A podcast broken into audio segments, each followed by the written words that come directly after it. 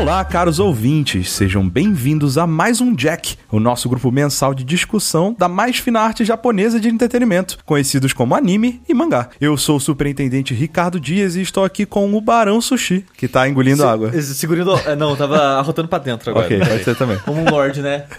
Como tem que ser. Como tem que ser. Tal qual um barão. Eternamente jubiloso de estar aqui. E o nosso convidado de terras não muito distantes, ditador Mizanzuki. Prazer estar aqui em tão nobre companhia tomando esse conhaque. Por conta de um infortúnio que também acho que envolvia um conhaque, o Califa Corraine ele vai estar fora dessa edição. Mas, voltando para a pauta desta reunião, se você ouviu o último episódio, o nosso último Jack, você talvez se lembre que o nosso Barão Sushi ele foi responsável pela escolha desse mês. E a escolha dele foi uma animação chamada Barakamon. Exato, a história de Barack Obama, né? Exatamente, ele é, em sua jornada para ser o mestre Pokémon. Falando sério, Sushi, fale um pouco de Barakamon pra gente. Bom, Barakamon, né, que nem eu comentei um pouco no programa passado, ele é um anime sobre... Assim, ele não é sobre caligrafia, mas uma das temáticas dele é sobre caligrafia, né? Isso que me chamou a atenção no desenho. E ele fala um pouco da vida do Seisu Handa, que é um calígrafo tem 23 anos. Começa o desenho, né, com ele, tipo, num... Né, tipo, era uma competição que ele foi É. vencedor. Isso. E chega um cara lá, tipo, um já veterano de,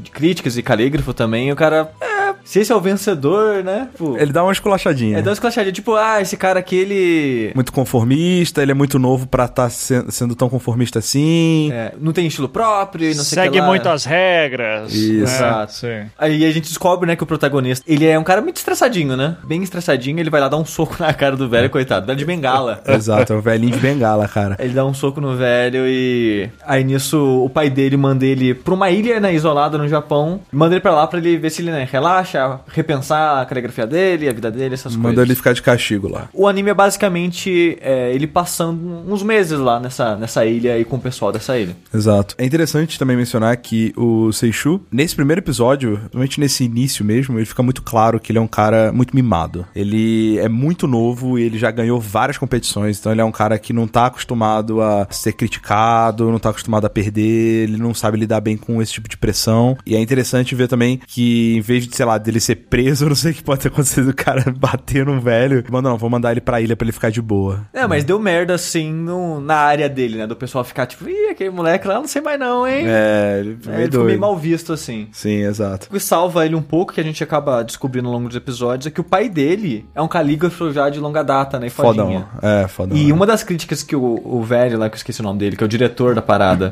a crítica que ele faz, ah, que ele não tem personalidade própria ainda, estilo próprio, ele copia a caligrafia do pai É, dele. Ele aprendeu com o pai dele e ele continua igual, né? É. No estilo. É, é um cara clássico, né? Não, não, não se arrisca muito. Essa aqui é a parada. Então, eu sei que isso aqui é o seguro e assim eu, eu mando bem. E domina e é bom pra caralho nisso. No começo, quando ele vai pra ele, ele não entende direito porque que mandaram ele pra lá, né? O primeiro episódio é um bom primeiro episódio, que ele apresenta bem isso de como a gente... a gente- Você, começa, você consegue ver, ah, tá, ok, eu acho que eu sei que esse desenho quer contar. Ele quer contar a transformação desse cara através do pessoal dessa ilha. Sim. De como que o- os pontos de vista simples, principalmente da menininha, da Naru, que é, são simples, mas ele, ele consegue ver uma parada ali. Tipo aquela... Ela fala muito né, do muro e subir no muro e ver coisas lá de cima e não sei o que lá. E acaba tem muita simbologia assim pra ele que ele acaba vendo e você começa, você consegue ver que tipo, ah, tá, ok. Já entendi já o que vai acontecer aqui. E nisso ele acaba meio que no em busca do próprio estilo dele, né, durante esse tempo. É interessante, assim, mencionar que, voltando, dando um passo atrás pra uma, uma, uma ficha um pouco mais técnica aqui, Barakamon, ele começou no mangá em 2009, ele tem 12 volumes. O anime em si, ele só foi feito em 2014, também com 12 episódios. E ele é... curioso, né, que eu tava vendo, parece que ele foi lançado online só, o mangá. Tipo, a princípio, que ele foi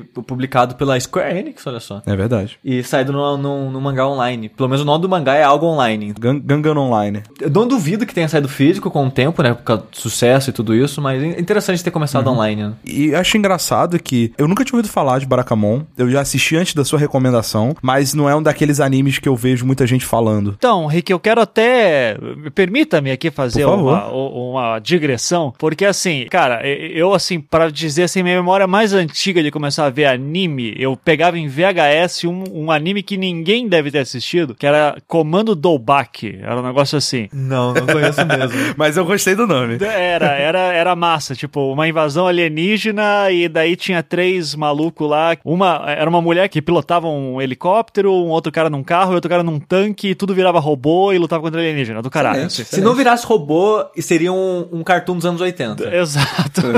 então, desde a, daquela época, uh, e a gente tá falando ali do final da década de 80 ainda, quando eu era criança, ele pegava VHS lá, e não tinha nenhuma cultura de anime assim no Brasil difundida tal, isso só vai acontecer depois dos anos 2000, bem difundida na cultura pop. Eu sempre tive a noção de que anime e mangá é sempre coisas escalafobéticas, assim, sabe? Então, tipo, robô gigante, monstro, e eu acho do caralho, assim, nesse sentido. Então, quando o Sushi deu a ideia do Barakamon, ele falou de caligrafia, eu falei, ah, ok, vai ser uma caligrafia que, sei lá, vai montar um monstro, sabe? Vai, vai vir um demônio da puta que pariu, Vai não sair sei. do papel pra lutar com o pessoal. É, porra, vai ser foda. E daí eu disse, cara, isso aqui é uma história, é um, sei lá, é um drama, assim, legal pra caramba, mas eu não sabia nem que dava pra fazer isso, assim.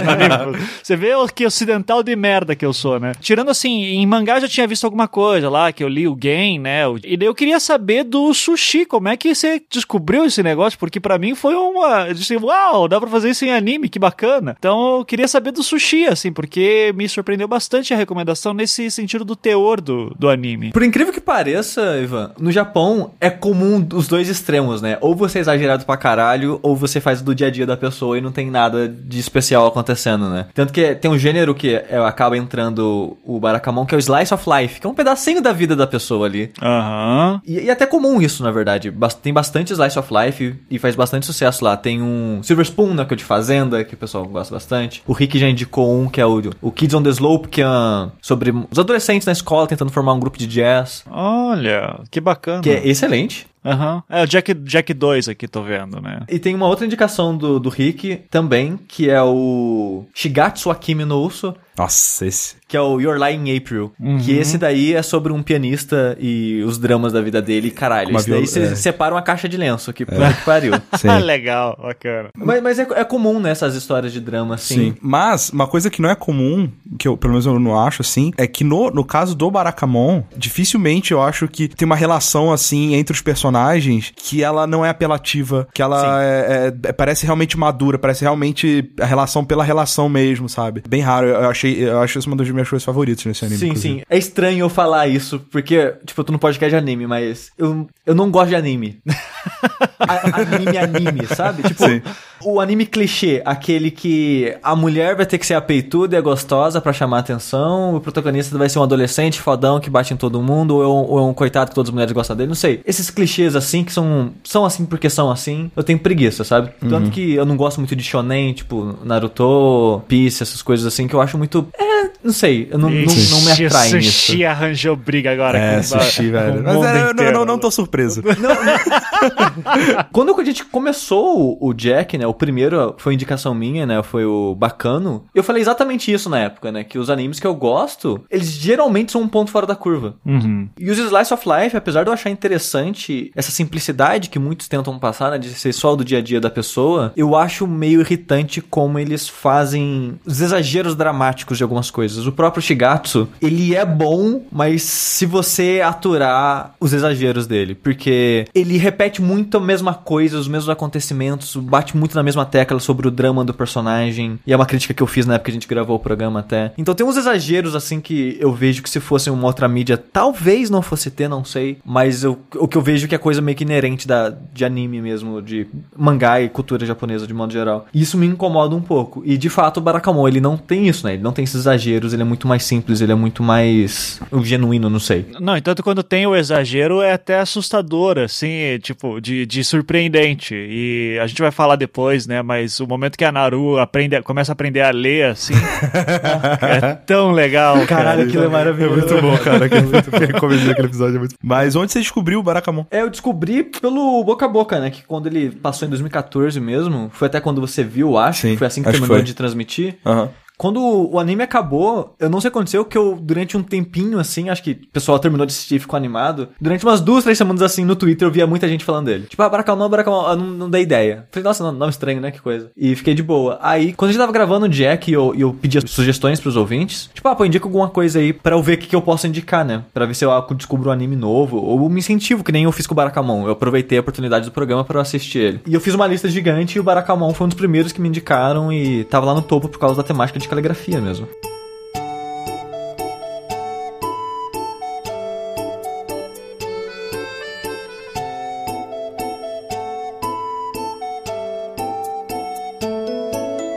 voltando agora um pouco para a história, quando o Seishu ele vai para a ilha, ele começa a conhecer o pessoal de lá e tal, mas acho que a pessoa mais importante que ele conhece lá é a Naru Koteishi, que é uma menina de 6 anos, ela, ela faz aniversário, ela fica com 7 no, no final da, da, da, da, série. No meio, né? É, no meio, assim. E que ela é, sei lá, a pestinha da vila, assim, sabe? E ela se afeiçoou muito por, por esse personagem. E uma coisa que eu gosto muito é que ela é dublada por uma menininha mesmo de, de 7 anos, assim. Sério? Sério. Ah, que legal. É, não é, um, não é uma, uma, uma mulher fazendo voz de criancinha. É, é comum isso. É, não, exato, é comum. Então, assim, ela e a amiga dela, as duas são criancinhas mesmo dubladas, assim. Caraca, e é muito da hora, assim, a, a dinâmica que depois você vê fora, entre os dubladores do Seishu e da Naru, eles são, tipo, mega amiguinhos fora também, sabe? É, é mó da hora, assim. E tudo isso, assim, existem os personagens, obviamente, mas todos eles estão ali para conviver um, um, pouco com o Seishu, ajudar ele, já que ele é um cara da cidade grande, né? Ele é de Tóquio, eu acho, sei lá. Tem nem eletricidade, que o Sushi falou, então tem muita coisa ali que ele não entende, dos costumes e tal. E o anime ele toca daí. Então, assim, além da Naru, tem a amiga dela, que é a Hinako,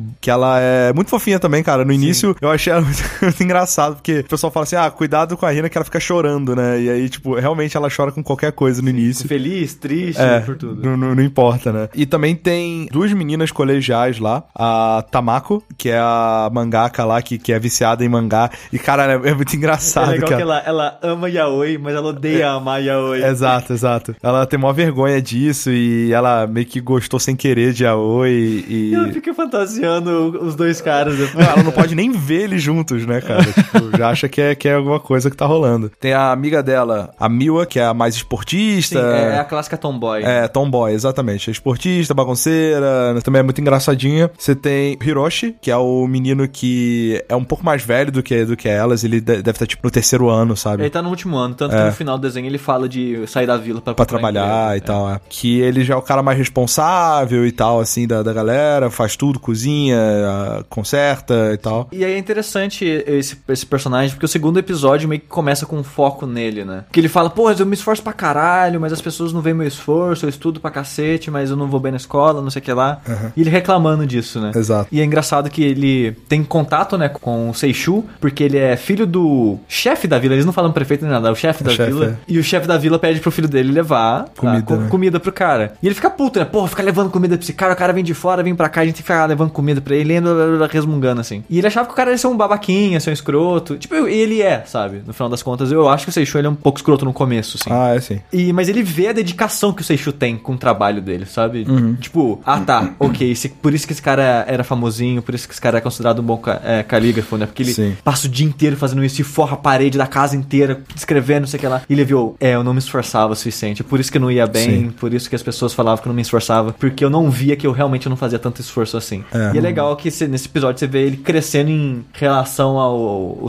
E, e, é, e, é, legal que os dois acabam se tornando é, bem amigos, assim. Mas é interessante ver que o Seishu, ele não é o único que, que se desenvolve, né? Personagem que se envolve Sim. nessa série. Os supporting characters, né? Esses que a gente tá falando, eles também evoluem de alguma forma pela interação com ele. As meninas do colegial lá, elas pedem para ele ensinar elas caligrafia e eles, elas começam a treinar e estudar. O Hiroshi, ele também tem essa, essa, essa passagem, né? Quando ele encontra o, o Seishu primeiro, ele fala, ah, esse deve ser um daqueles gêniozinhos, tá ligado? O cara já nasce com um dom e deve ser mó bom no que faz para ser tão novo assim e campeão e tal. Mas na verdade você vê que o cara, ele realmente se esforça e treina muito, né? Não é, é só o dom. E, e, ele fica mais sério, né? É, ao longo do, do desenho por causa dessa convivência, né? Com Sim. o Seishu. Tanto que no final, naquela, no diálogo que ele tem com as duas meninas sobre ele ir embora, eu não, eu não sei se ele teria esse momento se não fosse, sabe, essa convivência que eles estavam tendo. Eu não sei. E também, para fechar os personagens mais importantes, a gente tem o Kawafuji e o Kosuke. O Kawafuji, ele é tipo o cara responsável por vender as artes que o, o Seishu e os outros calígrafos eles fazem. É, ele é o dealer, né? De... É, o dealer. É, é o arte um, dealer. É um agente, né? E o Kosuke, ele, ele aparece um pouco mais pra frente também, mas ele é um personagem que ele também é um calígrafo. Mais jovem ainda. Mais jovem ainda e que ganhou uma competição do, do Seishu. Só é. que era, assim, uma, era uma competição pequena, né, que o Seishu ele fez da vila mesmo, ele, tipo, ele fez o quadro e mandou pro Cal fugir de, da, da vila mesmo e nem, nem era competição grande nem nada. E o menino ganha dele Inclusive, essa é uma das primeiras coisas que ele tem que lidar, né? Aprender a, a superar. É, que ele perdeu pra alguém mais jovem. Exato. E que ele vai perder na vida, né? É, Essa é a primeira lição, acho que ele tira dali da, do convívio dele. É uma lição complicada para pra um cara que, como, como a gente falou, é mimado, ele era considerado um gêniozinho, ele sempre ganhava tudo, né? E, e sempre treinava e ganhava os paradas e tal. E aí vem uma pessoa mais nova ganhando dele, ele fica deprimido pra cacete no início e tal. E, e ele supera bem, porque alguns episódios depois, né? O agente dele vai pra vila, A gente que é o melhor amigo dele também, né? desde a, desde a época de escola, vai junto com um menino, com um jovenzinho, pra tentar trazer ele de volta, né? A princípio. Ele chega lá e fala, e aí, vamos voltar? Mas não, já não, já não quer voltar. E ele lida muito bem com isso, porque ele sabia que o cara ia lá, ele sabia que o cara que o agente dele tava levando era quem ganhou dele na outra competição, mas ele,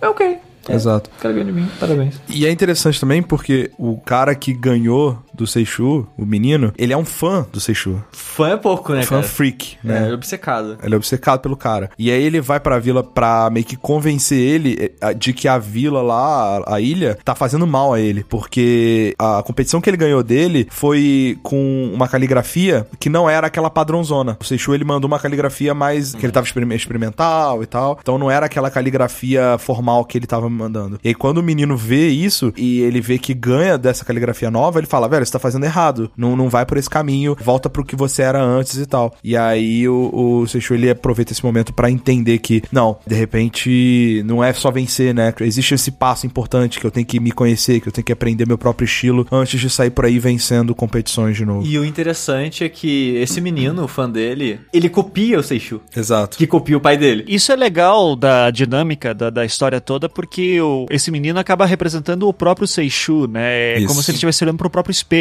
assim. E é muito legal como isso é demonstrado, assim, que o menino leva lá um monte de revista e fala, cara, fala essa frase aqui que eu acho foda aqui que você falou. Ele diz, não, não, que vergonha, tio, para, assim. Não- fotos aqui. Sa- Não, que é isso, eu nunca disse isso. Umas frases super presunçosas, assim, né? Ele fala, não, fala isso aqui não, que eu quero gravar você falando isso. Ele fala, não, tira. Daí a Naru encontra, daí fala assim, olha, é você. Ele manda- distribui pro pessoal da vila. né? É, é muito legal. Ele fala, ô, você, ô, Seixu, você é famoso, eu não sabia. Exato. E é engraçado porque você vê que o próprio Seichu aí, ele já melhora um pouco o self-awareness dele, né? Ele já começa a ser um pouco mais consciente porque ele lê as coisas que ele mesmo falou e fica com vergonha. Ele Aham. fala assim, nossa, eu falei isso, caraca, que merda, né? tipo a gente olhando, sei lá, post que eu fiz há três anos atrás. Nossa, velho, que vergonha que dá, assim, né? Então, eu acho que é muito legal pra, porque daí mostra a evolução do personagem de uma maneira muito bacana, que é como é que eu colocaria ele em confronto com ele mesmo. Daí eh, aparece um cara que é mais novo, que é como se fosse ele, justamente eh, eh, defendendo as mesmas ideias que ele teve anos atrás. Agora, se ele tá nessa onda mais experimentalista, tentando se achar, se encontrar, encontrar um traço próprio, de repente tem um cara que defende, não, cara, você não tem que ter estilo próprio, você tem que seguir o clássico, seguir as regras, e isso que é o bom, e porra, você tá se perdendo a fazer isso. E é curioso isso, porque quem incentivou o Seichu a fazer mais experimentação era justamente um velhinho, que era o diretor, ou seja, a voz da experiência falando inove, tente, encontra coisas diferentes e tal, enquanto que o cara mais novo, que deveria ser justamente o que tá mais afim de fazer, ser mais rebelde, experimentar mais, vai mostrando, não, não, você tem que fazer o que é clássico, que é seguro, isso que faz você ser quem você é. Então é interessante, assim, essa quebra de estereótipo, digamos, né, de, Total. de um velho que defende experimentação e um, no- e um cara mais novo que tenta fazer, o, seguir o, o clássico. É realmente uma dinâmica onde o cara mais velho, ele tem noção de que se você, enquanto jovem, que tem energia, tem inspiração, tem o ânimo, né, tem todo esse tempo pra frente, não experimentar, não usar esse tempo pra é, avançar a arte de alguma forma, acho que as coisas não vão andar. Por outro lado, você tem o jovem que ele tá inseguro, mas ele quer ganhar, ele quer se provar, e aí a forma como ele vê isso acontecendo mais rápido é copiando os caras que já são bons, né? Isso. É, Realmente é um, é um dilema aí interessante. Junto desses dilemas, uma coisa que eu, que eu gostei bastante desse anime, e no geral, quando tem animes Slice of Life, é uma coisa que eu gosto de reparar, são costumes que tem no Japão, sabe? Coisas culturais mesmo. Por exemplo, tem um episódio lá onde eles, uma, sei lá, uma tradição onde o, cara ele tava feliz lá porque ele tinha comprado um barco novo, uma coisa assim, e aí pra comemorar ele, ele fez um monte de pacotinho de moti, assim, tipo um docinho, como se fosse uma jujuba gigante, assim, da japonesa. É, é um docinho feito de, de farinha de arroz lá. É, um docinho. um docinho. É, e ele sobe no barco e começa a atacar pra galera. Galera, sabe? Tipo, avança, assim. E aí a galera fica embaixo, assim, no cais, tentando pegar e no saquinho, assim, assim. E aí é legal esse episódio que, né, como sempre, tipo, é, essa é a dinâmica da série, né? Ele vai ver algo do dia a dia simples das pessoas, algo pra, que ele leva pra ele. E nesse dia tem. É meio que uma competição, né? Quem pega mais docinho. E tem duas pessoas que pegam bastante. Um cara que é mega agressivo e rouba das pessoas. Uma mulher, uma mulher. É, é, a, a mulher. é. Os dois são. É uma velhinha, Uma velhinha. e uma mulher que fica gigante, parece um cara forte, musculoso. e- É uma mulher? É uma mulher. Eu precisava ficar um cara. Não? Não, eu achava que era um cara também. Mas, mas é uma mulher. É, é, essa, que, essa que é a piada, inclusive. Então tem essa mulher, é, né, que fica mega agressiva, né? E tem uma outra senhorinha, né? Que, que ela geralmente ganha sempre. Tipo, você vê uma velhinha, que todo mundo esquece dela. Enquanto todo mundo tenta pegar no ar enquanto o cara arremessa, o segredo dela é pegar os que caem no chão. Que to- as pessoas esquecem que tá no chão. O que já aponta uma das várias formas, assim, que o anime mostra dos aprendizados que o Seishu tá passando, né? Que tudo isso são as metáforas pra vida dele. De, ah, todo mundo tá tentando fazer um negócio, mas tem alguém que tá se destacando por fazer isso que ninguém presta atenção. Esse meio que vira um mote, assim, de tipo, ó, tava tudo na tua cara o tempo inteiro, você só tinha que aprender a ver. E acho que isso fica bem claro lá no final, né, do- dos últimos episódios, acho que no décimo ou décimo primeiro, que é quando ele se perde voltando pra casa e Sim. ele percebe que tá do lado, assim, já ali, ah, olha aqui, eu se- sempre estive aqui, né? São essas metáforas muito, muito bonitas, assim, do, do anime. E, sinceramente, eu acho que essa é uma das coisas que eu mais gosto mesmo nesse anime, cara. Que é a interação da Naru com o resto do pessoal. A inocência da menininha, sabe? Sim. Porque é engraçado você ver que ela é uma menina que tá sempre muito otimista, muito pra cima, né? Muito feliz e, e- e tenta animar as pessoas junto e tal. Mas, ao mesmo tempo, me parece que é uma menina meio que sozinha, né? Porque, Ma- Mas não que ela tá abandonada. por exemplo, a gente não sabe nem dos pais dela. Tanto não, a... mas a gente sabe que ela cresce com o avô, que o avô é vizinho do cara. E que a avó morreu. Então é tipo o avô, ela e pessoal da vila. E quando ele, o Seixu, ele volta pro, pra, pra cidade grande depois, você vê que ela volta a ficar meio sozinha, porque todo dia ela ia na casa desse cara encher o saco dele lá, ficar desenhando, ficar brincando lá com ele, passeando. E isso meio que fez o, o Seixu largar o papel dele de criança grande, né? Que ele era, de maturo e tal, e meio que ter uma perspectiva maior, acredito eu, sabe? De ver, tipo, poxa, até uma criança tem muita coisa pra me ensinar, sabe? Esse tipo de coisa. Sim. Mas eu fiquei muito de cara que ele não foi se despedir quando foi embora. Pois cara. é, Assim, cuzão, eu disse assim, mas cuzão." que babaca, porra. Passou por tudo isso e, não consegue nem dar tchau pra galera. Tadinha da Naru, cara. Pois sério. é, cara, puta cuzão. Cara, ela é, o anime é ela, velho. É, não, é, é muito foda, cara. E, e é raro isso, cara. Eu tenho uma criança que não acho chata em anime. Nossa, Aham. ela é incrível. Não, é e no nem- mundo de adultos, né, cara? É, não, não é um mundo que se passa no mundo das crianças, é um mundo de adultos e quem se destacou foi a criança, cara. Impressionante. Cara, tem aquela cena maravilhosa, né, que o, o Ivan comentou mais cedo, dela aprendendo a ler. É. Ela com a cara mega séria. Assim, de adulta, né? É. É. Muito Agora Eu engraçado. sou adulto, eu sei ler. e é muito bom, cara. Sim. E- É, porque realmente tem essas paradas, né? De tem certos kanjis, assim, que são mais difíceis, que você vai aprendendo mais na frente, né? Sim. E aí ela tava lendo ali um kanji mais de, de- de, tipo, uma série acima dela. E ela tava tipo, ah, é bom ser adulta agora, eu tenho que mudar a minha vida, não posso mais fazer essas coisas de criança. né? Tipo, ela leu um negócio tá na- no potinho de leite, assim, muito engraçado, cara.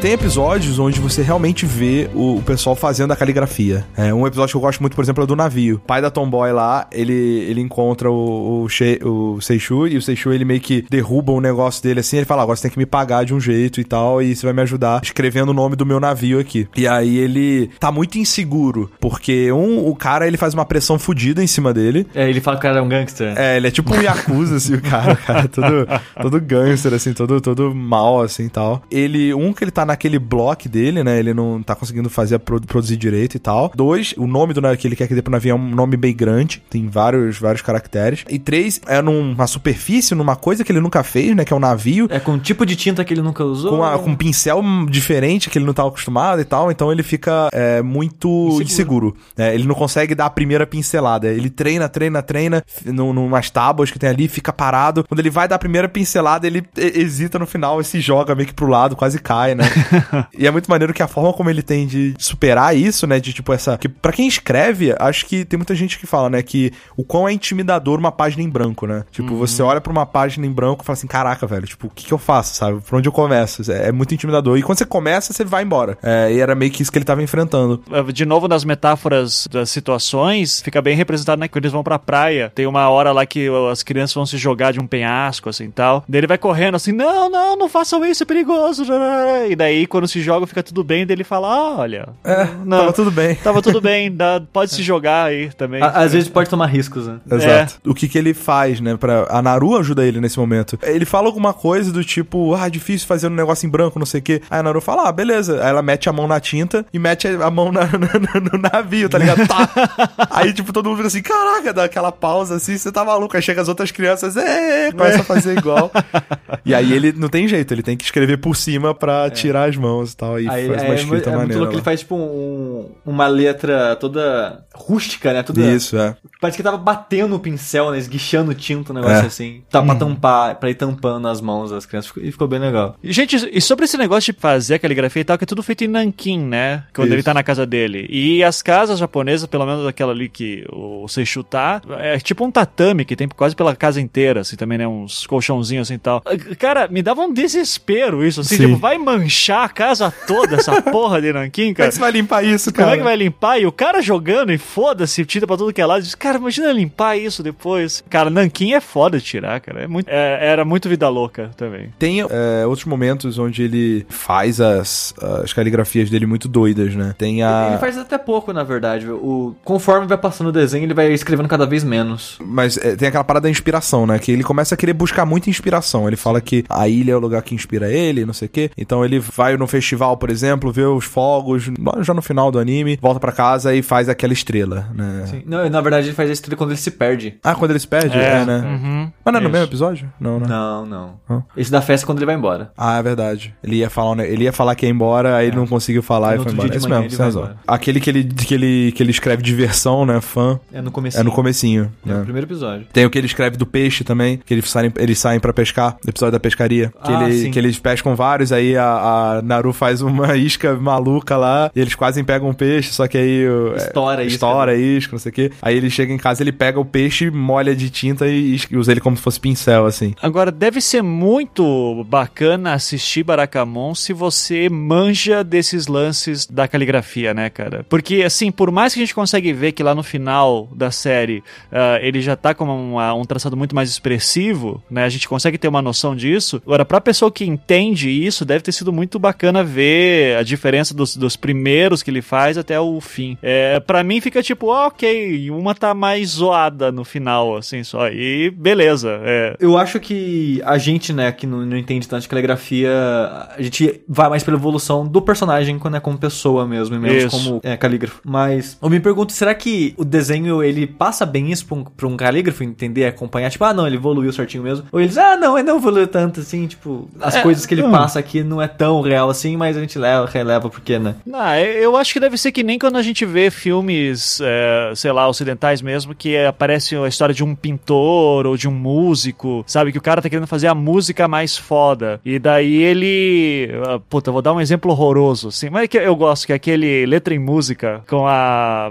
Jill Barrymore e o Hugh Grant. É uma comédia romântica, assim. Mas é, é divertido que o Hugh Grant faz. É, ele era de uma boy band da década de 80, e daí ele virou. Ele só fica fazendo show agora em tipo festa de casamento, essas coisas, depois de velho. E a Jill Barrymore, ela escreve letras, e daí ele faz a música, ela faz a letra. E daí eles se juntam assim para tentar fazer uma dupla. E eles tentam chegar na música mais foda no final. Quando aparece a música mais foda no final, você diz, ah, ok, é legal, assim, sabe? Tipo, mas o filme vende aquilo como se fosse a coisa mais foda. Porque eu acho que esse é o grande desafio para qualquer pessoa que vai fazer uma obra que é uma quase uma meta arte, né? Que uhum. fazer uma, uma história falando sobre o cara que quer fazer a caligrafia mais foda ou é. a música mais foda ou tal. Cara, você muitas vezes não é a pessoa que é capaz de fazer isso, né? Então, você tá mais interessado no, no história. Daí você tem que criar recursos para que venda dessa maneira. É, e, é difícil quantificar a arte assim também, né? Claro, Sim, mas, claro. mas eu acho que, falando em anime, eu acho que tem dois bons exemplos sobre isso, até sobre música, né? Que é algo mais é, compreensível por todos, né? Uhum. Do que uma caligrafia. Tem um. O,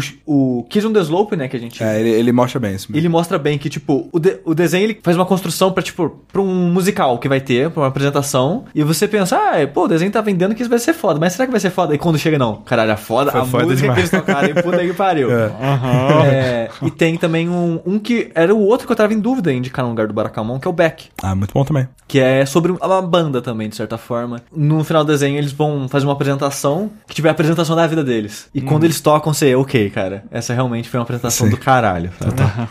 Legal. E, e, e, eles conseguiram vender isso bem. Uhum. Mas... Mas... não é fácil, não é fácil. Não, não, não, e, e, assim, confesso que para mim, olhando, você consegue ver, ah, tá aqui uma caligrafia é, mais formal, digamos assim, que a tinta ela quase não borra, ela tá toda retinha, né? Com aquela que ele faz na, na louca, tá ligado? Quando ele fica maluco, pega o pincel, ah, e aí você vê que os traços eles são mais grossos e tem respingo pros lados e é muito mais violento a pincelada e tal. E é bem maneiro também. É tipo, sei lá, o, quando o Akuma dá um, dá um ultra, assim, aparece o G na tela, tá ligado? Dum, dum, dum, assim, é maneiro. É, mas sem dúvida, se um cara consegue ler aquilo, ou ele entende daquilo, fico curioso para ver se é. se é só um efeito que a gente, leigo, se acha que é. tá entendendo ou se realmente tem alguma coisa ali. Mas, mas uma coisa que eu acho. que eu me pergunto é aquela. a última que ele faz, né? Da estrela. Uhum. Eu, eu achei muito bonita. Não, muito maneiro, né? Que é no negativo, né? Sim. Mas será que seria levado a sério se fosse feito daquela maneira na realidade? Então, daí, é, essa é uma coisa que eu fiquei me perguntando também, mas porque, eh, como eu dou aula de história da arte, e eu dou aula de história da arte ocidental. Então eu não tenho ideia do que se passa no Japão, tá? Uhum.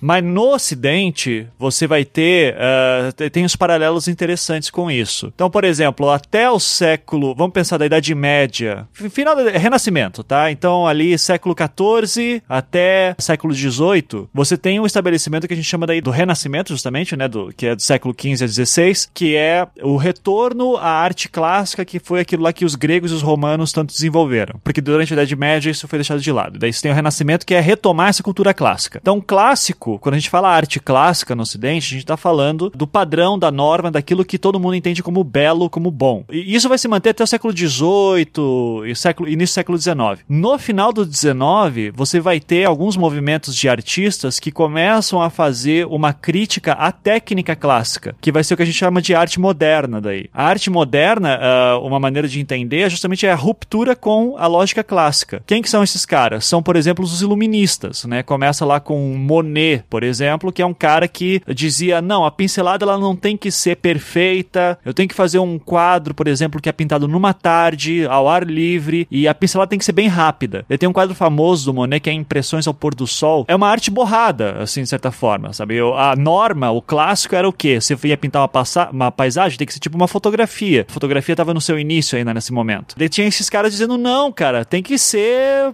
A gente tem que pensar a própria forma de fazer o, tra o, o traçado, pincelada. Quem vai se destacar daí que eu vejo muito, muito paralelo com a história do Seixu, no final do 19, vai ser um pequeno holandês chamado Vincent van Gogh, né? Que é um expressionista, que daí já é uma segunda fase, terceira fase do impressionismo, é um desenvolvimento disso, em que você vai ver as pinceladas do Van Gogh, elas são pinceladas bem marcantes, expressivas, né? O Munch também lá que tem o grito, o famoso grito, né? Que é o cara lá o, gritando na, na ponte e tal. Se você olhar a pincelada, ela é bem expressiva, ela é bem marcada, e mais para frente todo esse movimento da arte moderna vai chegar na década de 50 que a gente chama de arte contemporânea, em que você vai ter, por exemplo, um cara como uh, o Jackson Pollock, que é um, aquele. É, é, ficou famoso por fazer aqueles quadros em que é só tinta jogada, sabe? Sim. Que é só. que a gente chama de expressionismo abstrato daí. O que, que eu acho legal, assim, uh, no caso do, do Seixu, se eu for fazer um paralelo com o Ocidente, é que na arte ocidental, foi nesse movimento da arte moderna que começou a valer muito a ideia do encontrar a sua própria voz. Porque o que, que é um bom pintor antes é o cara que segue as regras clássicas. Se você pintava de uma maneira diferente, você era um mau pintor. Os primeiros modernistas são todos criticados por serem maus pintores. O Van Gogh é um péssimo pintor em termos clássicos, mas é um excelente pintor em termos modernos. Então, é, para mim foi muito curioso, como professor de História da Arte, ver uma discussão muito parecida no uh, no Oriente, no Japão, na questão da caligrafia, dizendo de uma caligrafia que seja mais expressiva, que seja mais sua, em que aquele traço é seu. Que eu não sei até que ponto que isso é debatido em galerias de arte, principalmente de artes caligráficas no,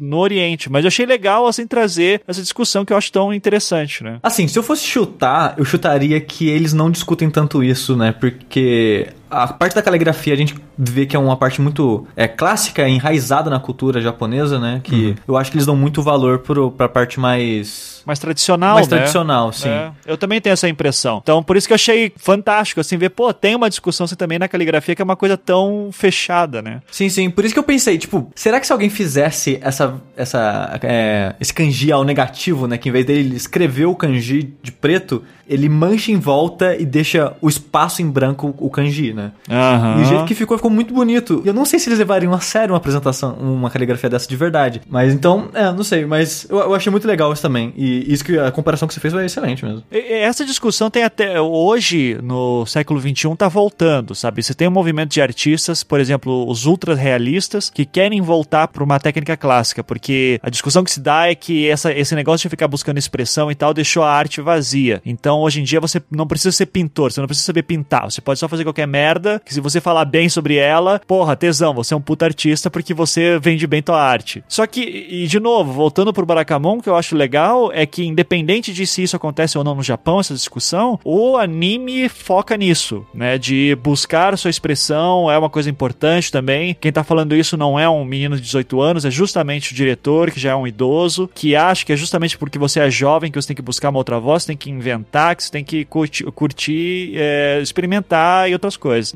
nesse ponto eu achei super interessante no, no, no, modelo. Agora, a impressão que eu tenho daqui é que não, cara. O, o pessoal lá curte mesmo a tradição, é a técnica, porque isso é o seguro. É aqui que você tem é, a base de dizer o que é uma boa caligrafia e o que não é, né? É porque no final das contas, né, o público-alvo desse mangá é o público jovem, né? E você quer falar pro jovem, tipo. Go for it. Né? É, sabe? Vai em frente, uhum. experimenta isso, aquilo. Que eu acho que é mais atrativo, né, pra, pro público que eles estão querendo, né, que consuma aquele produto. E, e, não só isso, eu acho que no final não é sobre arte boa e arte ruim, sabe? Ou arte Exato. que ganha prêmio e não ganha prêmio. Tanto que o próprio eh, Seishu, ele não ganha o prêmio no final com a arte que ele falou, essa é a melhor arte que eu consigo fazer hoje. Hoje é a melhor arte que eu consigo fazer essa. E ele não ganha o prêmio. E ele ficou ok com isso. Eu acho que é muito mais a arte que te satisfaz, sabe, pessoalmente, assim. Acho que esse é. que é o ponto ali. E quando ele consegue descobrir essa arte dele, que não é a, a cópia da arte do pai dele, e não é a, a arte que ele faz na, no impulso super inspirado também. É uma arte constante que ele tá desenvolvendo para ele. Ele fica satisfeito, né? Independente do, da colocação dele. E que pensando em termos uh, de história da arte, é isso que sobra, sabe? Porque quando.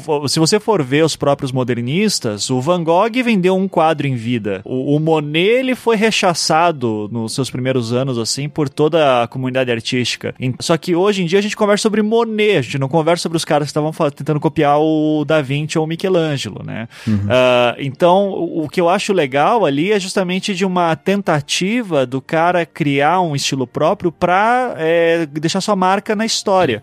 E sendo bom ou ruim não importa. O que importa é eu sou esse cara que faz essa caligrafia aqui. Eu, e eu acho isso super legal, assim da, da, da, discussão toda levantada. É, só, só uh, eu lembrei agora um detalhe que a gente tá falando como se ele tivesse apresentado a estrela no final, né? Mas não, no não foi. É, não foi. O muro, né? Que ele fez com o nome das pessoas da vila. Exato. Que foi um sarro, né? Que a gente adorou é. aquilo lá, todo mundo gostou, achou lindo e tal. E daí ele diz: Não, não, isso é só uma experimentação. Ele dá uma. Ele, ele, ele fica, taca Ele né? taca. Não, chá, não, né? isso aqui é experimentação só, não, não. O que, que você acha aí? Tal? Ah, achei muito bom. Não, o diretor, é, eu, se eu fosse juiz, eu daria o prêmio pra, essa, pra esse aqui. Droga.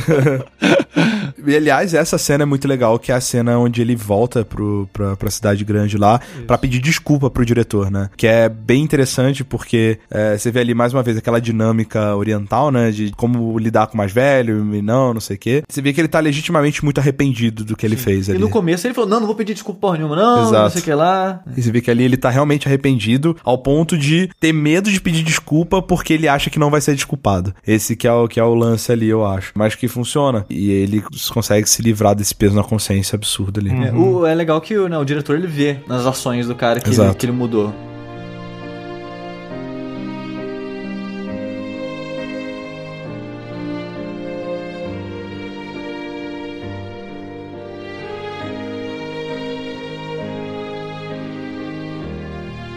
Rick estava falando antes sobre as, as questões da, da, cultura japonesa, né? É, dessas coisinhas que aparecem no Slice of Life. Tem uma cena que eu, eu não posso deixar de citar aqui, já que estamos dando a oportunidade, que é a cena do cemitério, né? Isso. O episódio que eles vão no cemitério, é. que acho que é o episódio mais lindo, assim, Sim, na, na minha dúvida. opinião. Porque falar sobre a importância da memória daqueles que já se foram, saber se respeitar de novo uma metáfora da vida dele, né? Que ele é muito preso na, nas normas, ele é muito preso no, no que é clássico, no tradicional. Não é uma questão de negar o passado, não é questão de negar o que já foi feito, mas sim de saber respeitar e andar junto e lembrar sempre, né? E achei uma das cenas muito bonitas, assim, eles, a vela dançando, né? A chama da vela dançando, ó, oh, ela tá aqui porque a vela tá dançando e tal. Acho muito linda aquela cena. É, pra dar uma ilustrada um pouco melhor para quem tá ouvindo, é, é, um episódio onde é como se fosse uma, um festival pros mortos, uma coisa assim. É, o, o dia que você vai lá. Pra visitar os, pra túmulos, visitar né? os túmulos. Dia de finados, é, assim, tipo né? isso. É isso mesmo. E aí o Seishu, ele, ele vai junto com a Naru pro túmulo da avó dela. E aí ele é convidado a ficar lá, porque os membros da família, eles ficam nos túmulos dos seus parentes. É como se cada família tivesse uma areazinha, sabe? para ter os seus mortos ali. É. E aí ele fica lá, é, junto com a Naru o dia inteiro, né? O lance é...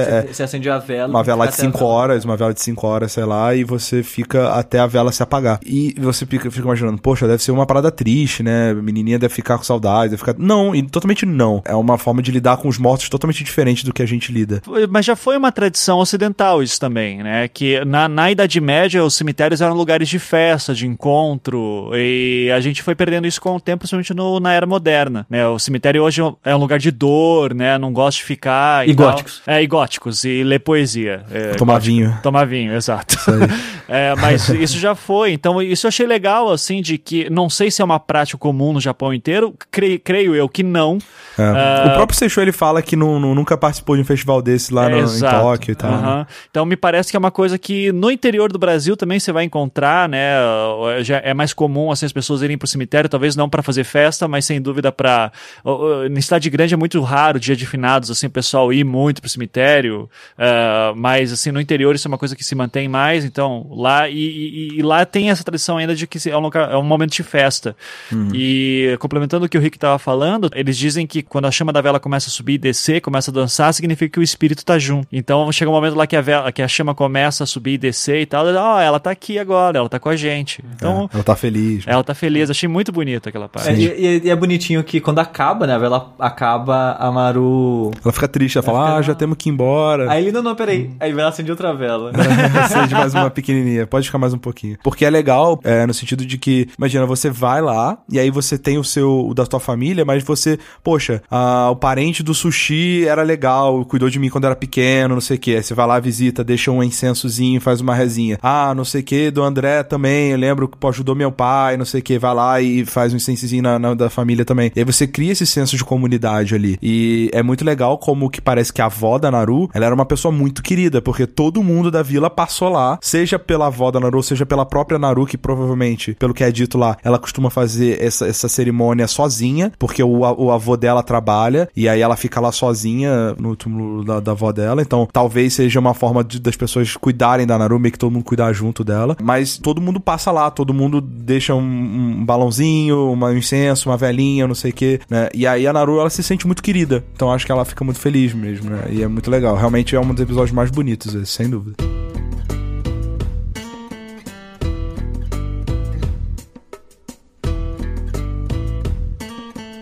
Já mais pro final do anime, tem a, um episódio que eu acho que é interessante, que é quando a gente conhece os pais do, do Seishu. Quando ele volta pra cidade, e aí você conhece o pai dele, que todo mundo fala, ah, um grande calígrafo, não sei o que, e ele é sério, não sei o que, mas ele, sei lá, ele, ele parece menos sério do que as pessoas pregam, assim. Ele só é formal, assim, mas ele é um cara, parece até ok. Quem é mais restrito, assim, e provavelmente a pessoa culpada pelo Seishu ele ter sido, né, mimado, não, não, não lida bem com, com quando as pessoas contrariam ele, não sei o que, é a mãe dele. Que a mãe dele já já vira o clichê de anime, porque o pai dele tem, é velho, de cabelo grisalho, a mãe deve ter a mesma média de idade, só que é uma jovem de 18 anos. É. É. Uhum. Ah, não pelas roupas, né? Pelas roupas não diz, não dá pra saber, não. Que ela tem aquela roupa mais de cuidar de casa, assim, tipo um aventalzinho. É, roupa de mãe. É, roupa de mãe, assim. Mas ela, não, a aparência, ela é jovem, né? Caralho, cara. Que mãe, hein? Chata do cara. Né? Chata do cara. Que é o, é o momento que ela bota. eu Acho que o momento que estoura é o momento que ela fala, escreve, coloca um monte de bilhete, né? Não vá, não, É. não sai de casa. A cola no quarto dele. É, tipo, porra. É, e é engraçado porque ele tá lá e ele tem que fazer a entrega lá. É porque assim, ele ia levar pro último campeonato lá, o último concurso dele, aquele, aquela caligrafia da estrela. E, e pra pedir desculpa pro cara também. É pra pedir desculpa pro cara. Só que aí no meio do negócio ele meio que se enrola e ele fala: Não, não, essa não é a caligrafia que eu vou mandar, não. Essa é só um teste, hahaha, eu vou fazer uma nossa aqui, porque ele tava muito inseguro. E aí, ele falou isso na frente do diretor, ele não poderia mandar aquela mais, né? Ele tem que fazer uma nova. E ele tem um bloco ferrado lá na cidade grande. Ele não consegue fazer uma caligrafia boa que nem aquela pra mandar pros caras. E aí ele fica em casa, ele fica maluco, ele se prende no quarto, ele fica escrevendo, ele pede ajuda e não consegue, né? né? E aí a mãe dele começa a, a se preocupar, falando que é, o jeito que ele fala tá diferente, que ele, a, a ilha estragou ele, que não sei o que, que não é pra ele voltar nunca mais, que, que ele fala, ele fala que quer voltar, ela fala que não, não vai deixar, né, né, né? E aí começa essa, essa disputa, né? Entre ele, o pai dele, a mãe dele, Kawafuji, tentando negociar se ele vai ou não vai, se ele tem que ficar ou não tem. É, e aí tem aquela cena maneira da mesa que eles ficam discutindo se vai ou não vai. E aí o, fica o time Kawafuji e mãe, que não quer que ele vá, porque o Kawafuji quer que ele fique aqui pra produzir pra ganhar dinheiro. E pro outro lado, o pai dele, ele se demonstra um cara que quer que ele vá. Porque o pai dele também Ele foi, exatamente. É, por Não foi à toa que ele mandou. Quando ele era jovem, ele, aí você descobre que o pai do Seichu, ele foi pra ilha também. E aí ele, ele sabe o quão é importante aquilo. E aí ele defende, ele fala, não, que ele vai ser sempre pro porto seguro dele, mas se ele quer ir, ele tem que ir, ele tem que crescer, ele tem que ser livre, blá, blá, blá, blá, blá. O que é bem engraçado, assim, é, é- pega meio que de surpresa. Não era o que eu esperava. É, só que só incomoda uma coisa que é comum incomodar em anime, que é o que o Sushi falou, da figura da mulher, né? ah, sim, sempre. total. Que é toda mulher que é mãe, por exemplo, elas são todas histéricas, malucas, Sim. sabe? Super protetoras, né? Emotivas, é. Então, aquela lá, por exemplo, que é a, a mãe do menino mais novo, mais Nossa, velho e tal. é. Ela dizendo, pô, que tô fazendo comida aqui pro cara porque ele vai me. Porque eu sinto necessidade disso como mãe e tarará. Eu falei, deu, deu cara, porra, sério. quê, né? Não, Sério. sério, não precisava. Assim, mas tudo bem, vai, né? É, é japonês, né? Eu não, não espero mais muita coisa assim nisso. Sim, pois é. é. É. sempre assim mesmo, cara. E é muito engraçado, porque eu não sei, pra mim, por exemplo, pessoalmente, foi o, o- meio que o oposto. Assim, minha mãe, ela sempre foi a pessoa que mais me incentivou a fazer as coisas. Tá Pois ligado? é, também. Ela sempre falou, não, vai pra São Paulo sim, vai, pode ir, não sei o quê. Tipo, eu com 14 anos, não, vai viajar com teu amigo sim, vai vocês dois sozinhos, não sei o quê. Falei, caralho, velho, tipo... é, foi, e foi foda, cara, foi importante pra caramba pra minha formação. Então acho é engraçado ver esse tipo de coisa. Não, e, e todas as mulheres mais velhas, assim, se eu bem me lembro, todas elas são donas de casa, sabe? Então, Sim. você vê, você vê um pouquinho de diferença nas mais jovens, né? Aquelas É. colegiais, a própria Naru. Tô pra ver um anime, já me falaram que tem um ou outro, assim, mas que, tipo, tem a mulher mais velha foda, sabe? Porque Sim, sim. parece que, assim, já, se for ler o Japão pelos animes, em algum momento as mulheres todas viram donas de casa histéricas, né? E diminuem, E ficam diminu- velhinhas, ficam é, baixinhas. Ficam baixinhas, mas parece que tem 18 anos com 40, assim, É. né? Então, e é isso. Então, mas tudo bem, né? A gente só, só, só fazer o toque aqui. assim. No final das contas, acaba funcionando porque ele, ele liga pra Naru lá e ele. Que aliás é uma cena muito bonitinha, né? Sim. Dele falando no telefone com o pessoal da ilha. Porque, tipo, só tem um telefone na ilha lá. É, e aí ele liga pra ele, tá tipo, todo mundo amontoado na loja, querendo falar com ele um pouquinho, falando: Volta, sensei, volta, não sei o quê, estamos com saudade, é mó bonitinho. Mas nesse meio tempo, ele, ele, como ele tava com um blocker, ele pede ajuda pro pessoal da ilha e a Naru manda um pacote com um monte de coisas da ilha pra ele lembrar: estilingue, docinho, né, plantas, não sei o quê. E aí, junto desse pacote, vem a nota do teste de caligrafia das meninas colegiais lá, que ele ajudou. E aí, quando ele abre, fala assim: Poxa, elas se esforçaram tanto. Se eu soubesse que tava próximo de, da entrega, isso aqui, eu tinha ficado lá, eu tinha que estar junto delas pra receber a nota que eu ensinei elas, não sei o que, minhas alunas, pra comemorar e, e afogar as mágoas na tristeza também. Esse meu papel como professor, não sei o que. E aí a mãe dele olha isso e fala assim: Poxa, não é à toa, sabe? Ele não tá indo só por coisa da cabeça dele de impulsos. Ele criou uma coisa ali, ele, ele faz parte da comunidade. Ele cresceu como, como pessoa e tal. Nesse momento ela fala assim: tudo bem, se você quiser ir, pode ir, não sei o que, que contragosto, mas deixa aí sim. E aí ele retorna. No final do anime ele volta e todo mundo fica muito feliz com a, com a volta dele. Feliz pra sempre, né? E acaba eles andando em direção ao sol. felizes pra sempre com o Naru 6 anos. Naru, seis- Naru 7 anos agora. Agora esse agora sete. 7 anos, 7 anos. Naru 7 anos. É uma história muito quentinha, sabe? Sim. O pessoal da vila, a Naru principalmente, é muito confortante, sabe? Você acompanhar eles, a situação deles. Sim. Não sei, tipo, é uma história. São pessoas de bem, né, velho? Aparentemente, assim. É, É da uma hora. história que, eu não sei, ela te deixa muito confortável, você te dá esperança, sabe? Sim, sim. Sim, sim. Quentinha, acho que é, é a adjetivo. É quentinha, mas é quentinha. É um bom adjetivo. Você pra- sai quentinho. É, Sim. espera a Naru crescer, chegar naquela fase dos 13 anos. Nossa, assim, aí não, né? aí, daí, aí, aí não. daí o Aí- cara vai dizer assim, pô, o que, que eu tô fazendo aqui? Que cagada, porra. Tá assim, uma- sei, sei lá, né? Adolescente é sempre um problema. Então, mas, é, mas de qualquer maneira, é, eu, é um anime que de fato termina assim, você fala, puta, que gostoso, assim, sabe? Que foi por isso que até no início do, da gravação eu falei que nunca tinha visto um, um anime desse jeito, nem sabia que dava pra fazer. Porque achei muito bacana, de novo, uma historinha simples, é, focada ali no cara que queria fazer uma caligrafia diferente e show. E conhece um bando de pessoas bacanas nesse meio tempo. Eu não ia conseguir, obviamente, porque eu ia pensar, a primeira coisa que eu ia dizer, cadê a internet? Nossa, imagina, você tá doido. Tá doido. Como é que eu vou gravar podcast? Não vai rolar, sabe? Então, tudo tá longe, tudo é complicado. E se ficar doente, cadê o hospital? Mas de- tirando isso, assim, tal, do- do- dos meus problemas de, de menino de, de piada de prédio, o resto eu achei show, assim. Então, muito bacana. Ô, uma coisa que eu esqueci de falar que eu gostei muito desse anime é a abertura, cara. A abertura dele é muito boa, velho. Eu gosto muito da abertura É dele. legal. É, muito legal. É uma música bonitinha e a animação. A animação dele de- é bem bonita, né, velho? Tipo, não tem nenhuma cena de ação grande nem nada, mas eu gosto muito do estilo do desenho, assim. É, ele é um anime bem bonito, assim. É, né? eu gosto do traço dele e é engraçado como que naquela parte da Naru que ela tá séria, né? Que ela tá lendo as paradas. como que combinou, de certa forma, a cara que eles fizeram, uma cara toda cartunesca nela, mas ainda encaixou legal. Você não Sim.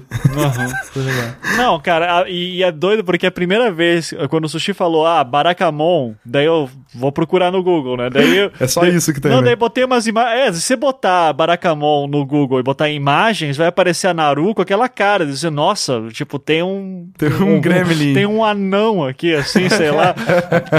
daí você daí vê assim, daí, ué, cadê aquele, aquele ser, né? E daí aparece a cena, eu, cara, eu achei muito louco. assim. Agora eu entendi. É muito bacana. assim.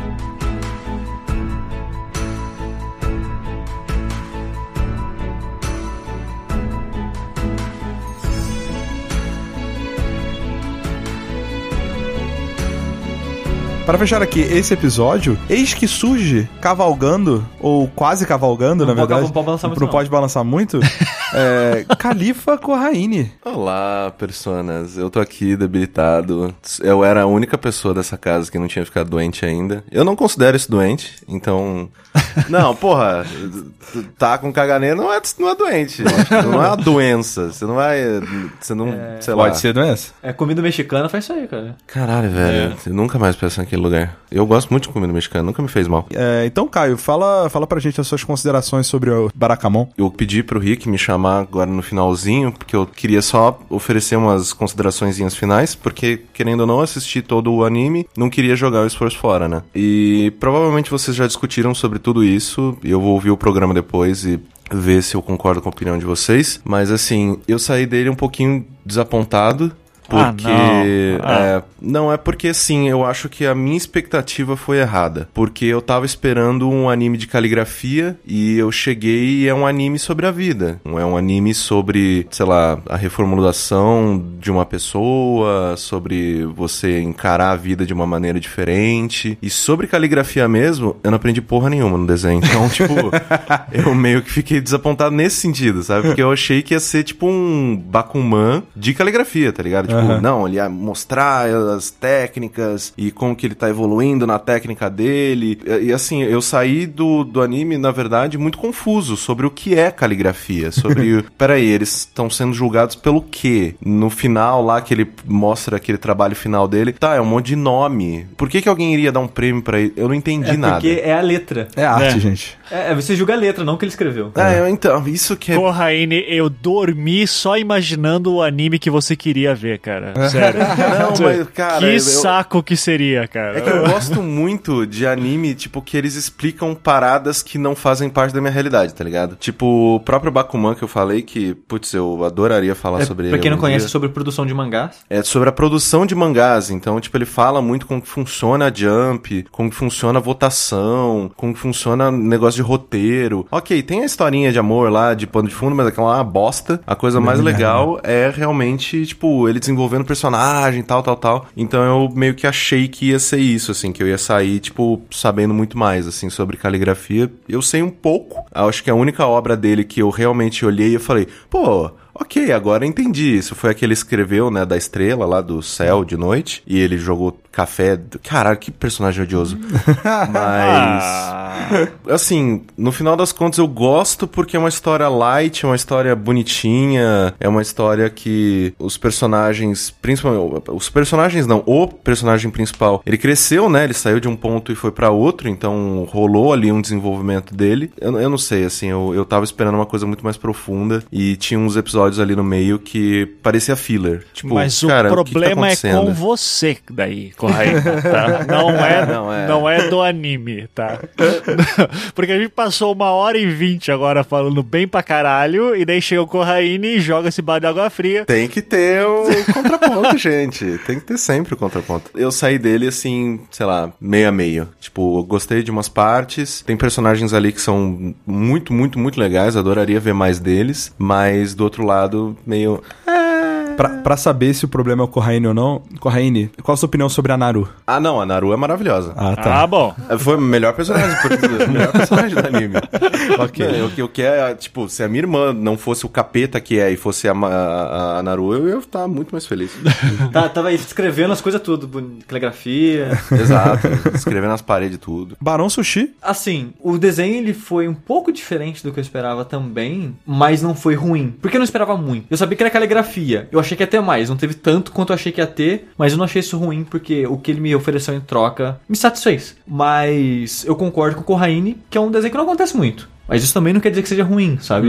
Ele é um desenho bem leve, ele é bem tranquilo de assistir, não é, tipo, não acontece tanta coisa, não tem nada absurdo acontecendo. Não, é a vida do cara, ele vai conhecer umas pessoas, ele vai fazer umas analogias que vai levar pra vida dele, ele vai se transformar, ele vai crescer, as pessoas em volta dele vão crescer junto com ele. E mas tudo de uma maneira muito simples, muito sutil e muito de boa, sabe? Não tem nada muito ruim ou dramático acontecendo. E que nem eu comentei antes, ele é um desenho muito quentinho, sabe? Você vê, você, ah, caralho, porra, olha que legal que tá acontecendo aí, sabe? eu não vou falar que ele é absurdo, caralho, meu Deus, melhor desenho que eu já vi na vida, melhor anime que eu já vi na vida, ah, caralho. Mas é muito bom. Se alguém estiver procurando alguma coisa pra assistir de boa, assim, passar o tempo, ficar bem, se sentir bem, feel good, feel good. good, é. Barakamon é uma boa indicação. Muito bom. Ditador Ivan Mizanzuki. Então, eu vou pegar o gancho do que o Corraine e o Sushi acabaram de falar, de que é um, man é um mangá, é um anime que não acontece muita coisa. E eu vou falar que essa é justamente a grande qualidade do anime. Porque, sendo eu uma pessoa que gosta muito de estudar estrutura literária e storytelling, enfim, eu sempre defendo que a história difícil de contar é a história simples e que pouca coisa acontece e que você prende sua atenção a todo momento. E que você se importe com os personagens e que não tenha que ser, porra, um elfo do caralho surgiu e tem um grande ameaça contra o mundo inteiro. Você vai detestar o anime que eu vou, que eu vou recomendar nessa temporada. Não, Só eu, avisando, go- tá, Eu gosto também de, de coisas es- escalafobéticas, assim, tal. Inclusive o que eu vou recomendar também vai por isso. Agora, o que eu admiro e o que eu busco é tentar fazer as cenas mais simples serem é, relevantes. Tendo em vista, então, que o Barakamon é justamente esse anime que é sobre um cara que tá com dificuldades de se expressar, tá com problemas pessoais, etc, etc. Se isola e tudo isso, cara, se passa numa ilha na puta que pariu, assim, o negócio. Então, tipo, não tem grandes eventos, não tem nada. E conseguir transformar esses pequenos eventos do dia a dia em alguma coisa que a gente se importa, isso eu acho que é uma grande habilidade de storytelling. Então, eu acho do caralho nesse sentido. Também comecei a ver sem esperar nada. Eu sabia que era sobre caligrafia. Quando não foi tão focado em caligrafia, não me incomodou tanto, justamente porque eu vi ali outros, ah, outras possibilidades. Então, eu, eu acho justamente esse é o grande, a grande sacada, assim. Eu acho que é o grande desafio do storyteller. Cara, eu vou contar uma história. Vamos, se você for fazer uma res- um resumo, é um cara que escreve caligrafia, quem se importa com isso, que vai pra uma ilha pequenininha para tentar se encontrar. Ninguém vai financiar esta merda, sabe? Então, e, e fazer a história ficar interessante a ponto de a gente se importar tanto com personagens como ele, como a Naru, principalmente, que a gente tá falando, com outros personagens da ilha, principalmente idosos, né? Os idosos da ilha são super interessantes também. Então, eu acho que isso é, é muito legal. Então, de novo, acho que como exemplo de história, de narrativa e como você começa a se importar com os personagens, eu acho do caralho. Então, a- a indicação. Muito obrigado, Sushi. E muito obrigado por me darem a oportunidade de assistir e de debater esse anime tão fofo. Muito bom. Mais uma vez, eu, eu gosto muito desse anime. Já tinha visto ele um bom tempo atrás. Ele é um anime que, como o Sushi e o Kai falando, foca um pouco na caligrafia, assim, mas focam muito nos personagens. E são personagens legais. Acho que esse que é o principal ponto. Você contar uma história sobre personagens de personagens que não são cativantes ou não são interessantes e tal, aí é uma bosta mesmo. Mas não é o caso. A gente tem pessoas boas. Não tem pessoas mais nesse anime. Não tem vilões. Não tem, sabe? Todo mundo é, é pessoas ok, assim, boas. é. Isso é bom, sabe? É, é um, é um respiro que a gente tem às vezes em coisas que não existe. Dá esperança pra vida, né? Dá um pouco. Você olha assim e fala assim, pô, cara, imagina, eu queria viver numa vilazinha dessa. Ou viver não, porque não tem internet, mas É, passar, passar um final de semana. Olha só, uma sabe- semaninha. Mas sabe uma coisa que é curiosa? As pessoas. A grama do vizinho sempre é mais verde, né, cara? As É. pessoas sempre romantizam aquilo que não tem. Sim. É, quem tá na cidade pequena quer pra cidade grande, quem tá na cidade grande. Eu, eu não quero ir pra cidade pequena. Mas você especifica não, você especificamente não, mas tem muita gente que quer, sabe? É engraçado, Ah, porque eu cresci numa cidade pequena de É. 10, 12 mil habitantes. E, cara, o que tinha de gente que vinha do Rio, São Paulo, e ia lá e amava a cidade, e queria voltar todo final de semana. É justamente muito- porque não mora lá, Sushi. Exatamente. Exato. Então, eu conheci uma, um- uma menina que ela, tipo, ela visitou lá, achou foda, começou a ir, sei lá, uma vez a cada um, dois meses, e comprou um terreno lá pra fazer uma casa, cara. Sabe? Tipo, gente nesse nível, sabe? Sim, sim. E eu, eu acho, cara, por quê, velho? Não, é uma, mas se é uma tiver internet já ajuda. Se tiver internet já dá, tá bom. É. Não, mas assim, o, o, o, no- o coisa do, do É que ele dá esse sentimento legal porque ele mostra, ele mostra assim, é é uma, é uma ilhazinha pequenininha, só que ela é super ativa. Tipo, as pessoas não, não dão paz pra ele. Sabe, tá todo dia tem Todo uma dia tem pessoa alguma coisa. nova, Chega aí, tá vamos fazer não sei o quê. Exato, tá É. acontecendo alguma coisa, alguma coisa nova. Quando na realidade, tipo, você vai pra uma cidade pequena, Foda-se você. Você fica, tipo, com o maior tédio do universo, porque realmente nada acontece. Mas o negócio, Corraine, que são 12 episódios que ele passa meses lá. É. então não é todo esse dia é o resumão, coisa. esse é o resumão. Todo episódio acontece alguma coisa. Sim, sim. Como eu falei, são personagens bacanas e vale muito a pena você Sim, conhecer sim, eles e participar um pouquinho da vida deles, Cara, assim. é curtinho. É curtinho, é bem leve, é super vale a pena de ver e tal. Então esse foi Barakamon. Chegamos agora ah, no momento muito esperado do final aqui do episódio, onde nós vamos sortear quem será a pessoa entre eu, Corraine e Ivan que escolherá o próximo anime. Vai muito eu, cara, pra eu Ó. imitar o Ivan. Puta que pariu, por Vamos lá. favor. Ivan é um, eu sou dois, Caio é três. Três. Caio. Uhul! Olha só. Ê, beleza. Veio, veio pra ganhar. Então. eu já tô me divertindo desde já. Assim, o, Oretama de novo! O anime que eu, vou repo- que eu vou recomendar, ele é feito de extremos. Tem gente que ama, ama, e tem gente que detesta, mas detesta de um jeito assim doentio, que gostaria que não existisse. Naruto.